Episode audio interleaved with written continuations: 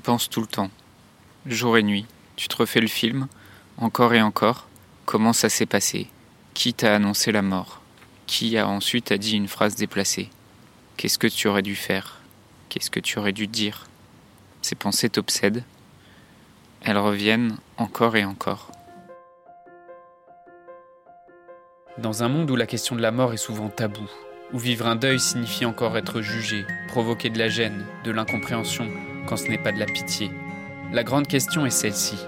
Comment des orphelins comme nous, qui avons vécu très tôt la mort d'un parent, qui ne voulons pas porter ce poids sur nos épaules toute notre vie, ni qu'il impacte nos relations actuelles, comment nous pouvons y donner un sens nouveau, construire des relations plus profondes, et surtout, comment nous reprenons le pouvoir sur nos vies? Mon nom est Johan, et bienvenue chez les orphelins résilients. Si tu as du mal à contrôler tes pensées, tu sens que, que tes pensées, elles, t'envahissent, que parfois elles t'épuisent, euh, que parfois même elles te font mal à la tête. Euh, bah, dans cet épisode aujourd'hui, on va voir pourquoi c'est quelque chose qui est fréquent chez les orphelines et chez les orphelins et comment faire pour s'en défaire, comment faire pour les apaiser. Alors, est-ce que aujourd'hui, tu as tendance parfois à, vraiment penser beaucoup avant une situation ou après une situation. Tu te, tu te fais le film à l'avance ou tu refais le film après avoir vécu une situation. Et même, voilà, parfois c'est quelque chose qui va aller jusqu'à te, te faire mal à la tête ou t'épuiser à la fin de la journée. Euh, peut-être c'est quelque chose qui t'empêche de dormir.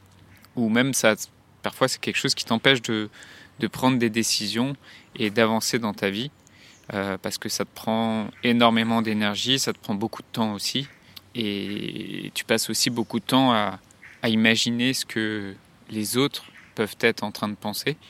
Alors d'abord, je voudrais te rassurer, c'est quelque chose qui est normal. C'est quelque chose que, que moi aussi j'ai vécu pendant beaucoup d'années.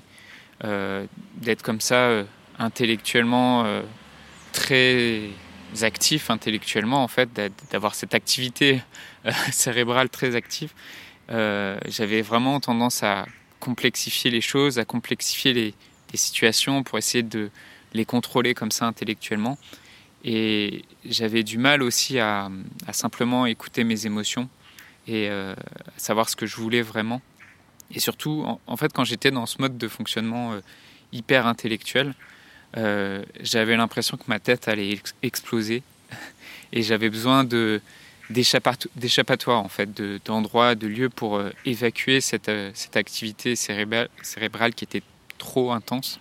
Et, et forcément, c'est quelque chose qui a, qui a impacté mes, mes, relations aussi, parce que bah, j'avais du mal à être dans l'instant présent, j'avais du mal à être avec les gens qui m'entourent, à écouter l'autre et à être capable dans un couple d'écouter l'autre et de ne pas être simplement euh, absorbé par euh, le flot de mes propres pensées, de mes propres problèmes et de mes inquiétudes. Et donc j'avais du mal à, m'ouvrir à l'autre. Et euh, en fait, c'est un, réflexe et c'est une habitude qu'on voit chez beaucoup d'orphelins. Et c'est quelque chose que tu as sans doute pris par instinct de survie, en fait, pour, pour surmonter le traumatisme pour surmonter, pour surmonter un, choc émotionnel trop grand, euh, en fait, le cerveau, il se met en mode instinct de survie. Et c'est quelque chose qui arrive à de nombreuses personnes qui vivent un traumatisme. Euh, et dans ton cas, euh, en particulier dans le cas de, du deuil, dans le cas de la mort d'un parent, dans la mort de quelqu'un que tu aimes et qui t'aimait, le choc émotionnel est tellement fort et la, douleur émotionnelle est tellement forte que pour survivre, la réaction primaire devant ce choc, paradoxalement, en fait, c'est de pas te laisser envahir et anéantir par cette douleur. Et donc, c'est de bloquer l'émotion et, donc de prendre un, mode de fonctionnement hyper rationnel, hyper logique pour garder le contrôle. En fait, de manière un peu schématique, on dit que le cerveau, il a deux, il a deux hémisphères, un hémisphère gauche et un hémisphère droit. C'est très simplifié, mais c'est vraiment pour que tu comprennes un peu comment ça marche. L'hémisphère gauche qui est euh, très euh, émotionnel et l'hémisphère droit qui est très rationnel. Et donc, pour te protéger, en fait, dans le cadre du deuil de tes parents, dans le cadre de quand tu as appris, quand on t'a annoncé, quand tu as eu ce choc émotionnel d'apprendre la mort de, de, ton père ou de ta mère, ton cerveau euh, automatiquement a eu un réflexe de bloquer ces émotions. Peut-être qu'elles ont pu sortir, mais c'est très fréquent qu'en fait le, cerveau se mette dans un mode de fonctionnement purement rationnel pour survivre en fait, pour garder le contrôle.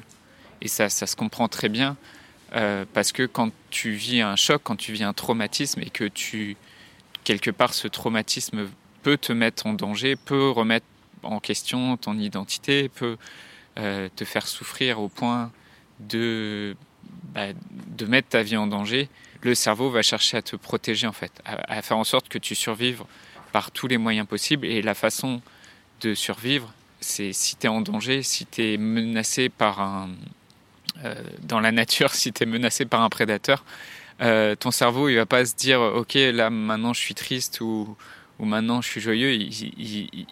Automatiquement, il va se mettre en mode survie. Et le mode survie, c'est je fuis, je cours ou j'affronte euh, le, le, danger. Mais en tout cas, je, je, fais quelque chose le plus rationnel et le plus, le plus logique possible. J'anesthésie l'émotion en tout cas. Et donc, euh, c'est pour ça que sans doute, peut-être dans, ta famille, tu as pu voir des personnes qui, euh, quand on leur a annoncé la mort de ton ou tes parents, euh, ces personnes-là ont pu avoir un, comportement très actif, euh, qui ont cherché à, gérer toutes les affaires courantes, à organiser, organiser les funérailles, à garder le contrôle comme ça sur le quotidien ces personnes-là, c'est pas des personnes qui ressentent pas d'émotion en fait, c'est qu'elles sont vraiment passées dans ce mode dont je te parle aujourd'hui, qui est un mode de, survie. Sauf que ce mode de survie, il te, il te sert euh, au début, euh, mais quand tu vis un deuil précoce, et comme c'est ton cas, euh, c'est un mode qui peut réapparaître, ou en tout cas qui peut s'ancrer en toi à d'autres occasions, quand il y a aussi une implication émotionnelle, et qui peut du coup te conduire à avoir cette habitude d'avoir des pensées qui t'envahissent, d'avoir ce, fonctionnement hyper logique et hyper intellectuel qui t'envahit et qui aujourd'hui peut-être te fait souffrir parce que tu n'arrives pas à te, défaire de toutes ces pensées. Et donc ça devient quelque part une habitude de survie parce qu'au fond, les douleurs et les, émotions que tu vis, euh, elles, sont elles sont difficilement exprimables la, vie a perdu de son sens, la vie a perdu de sa saveur. Et, donc, on a adopté, euh, en tant qu'orphelin, un comportement très rationnel et très intellectuel pour survivre. Dans son livre autobiographique, Boris Cyrulnik, donc je t'ai déjà parlé, c'est Boris Cyrulnik, c'est ce, neuropsychologue qui a vraiment popularisé la question de la, résilience. Euh, il explique comment euh, il a rencontré dans ses études sur la résilience, il a été rencontré des, enfants dans les pays en guerre euh, qui ont vécu des événements traumatiques et qui montrent aussi euh, cette froideur intellectuelle. Ces, enfants-là, ils, ils peuvent avoir perdu leur famille, euh, leur famille a pu être assassinée, ils ont pu être engagés dans des conflits armés et, quand Boris Cyrulnik les rencontre et qu'il échange avec eux, il se rend compte, il s'aperçoit de cette de cette froideur intellectuelle, de cette anesthésie des, émotions. Et de prime abord, c'est quelque chose que peut-être on t'a dit ou peut-être t'as remarqué ou que tu t'es dit, bah, j'ai atteint une, une grande maturité en, très peu de temps. Et je me sens vraiment très mature ou, euh, euh, en tant qu'orphelin peut-être à, l'école ou plus tard euh, au collège ou au lycée ou pendant tes études, ça dépend au moment auquel tu es devenu orphelin, ou même comme jeune adulte, bah, par rapport à ton travail, tu as acquis cette maturité intellectuelle, cette conscience de la mort.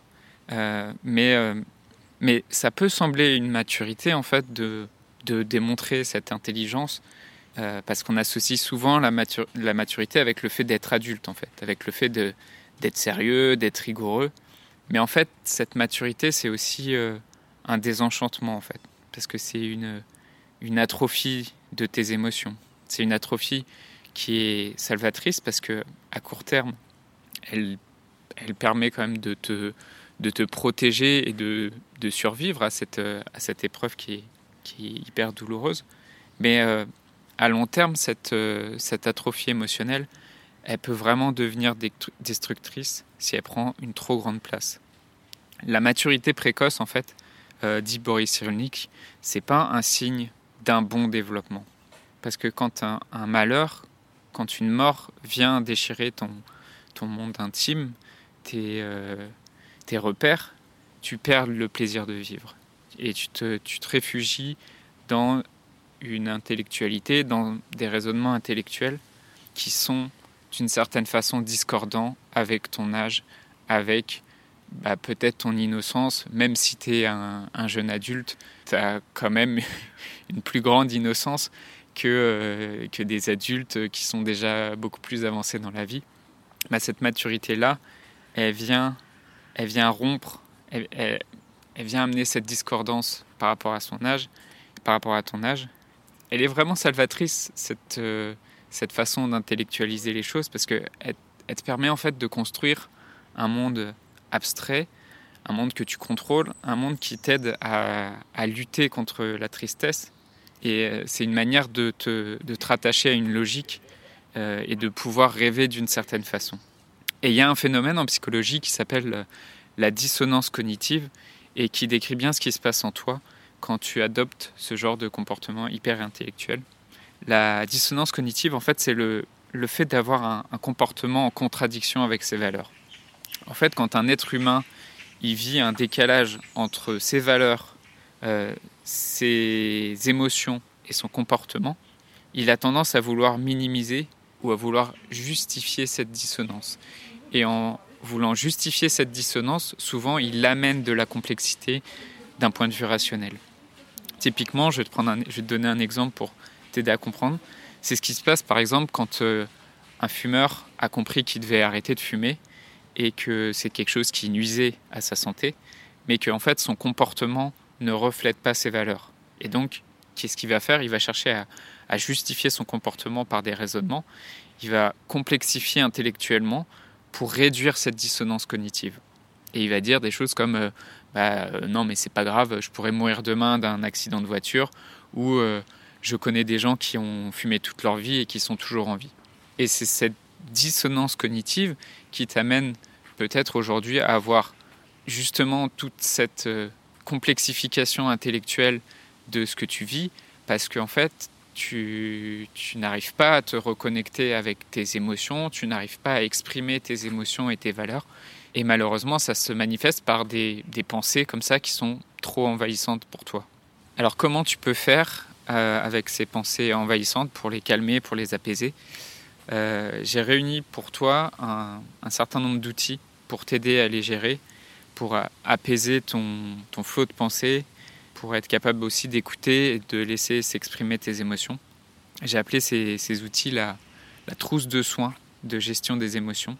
Euh, si c'est quelque chose qui t'intéresse, si c'est quelque chose tu voudrais en, savoir plus, bah, je t'invite simplement à, venir me contacter sur, euh, sur Facebook ou sur Instagram en message privé ou juste à l'endroit où tu as, trouvé cet épisode de podcast euh, sur Instagram ou sur Facebook. Juste, tu laisses un petit commentaire, tu t'écris juste trousse de soins en dessous de cet épisode, sous, sous, ce post.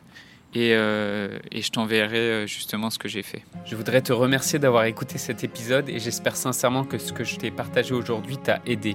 Si ça t'a aidé, alors assure-toi de le partager avec quelqu'un d'autre qui en a besoin. J'ai créé récemment un groupe Facebook qui rassemble des orphelins ayant pour mission de partager leur expérience et de s'entraider. Ce groupe s'appelle Orphelins Résilients et l'accès est gratuit. Tu peux retrouver tous les détails pour rejoindre le groupe dans la description du podcast. Orphelins Résilients, c'est une communauté d'orphelins entreprenants, audacieux, ayant réellement envie de faire une différence dans leurs relations auprès de leurs proches et avoir une vie de couple inspirante. Dans ce groupe, tu retrouveras des interviews d'experts et d'artistes, des questions-réponses, des lives et des méditations, et surtout un groupe d'orphelins motivés, courageux et bienveillants.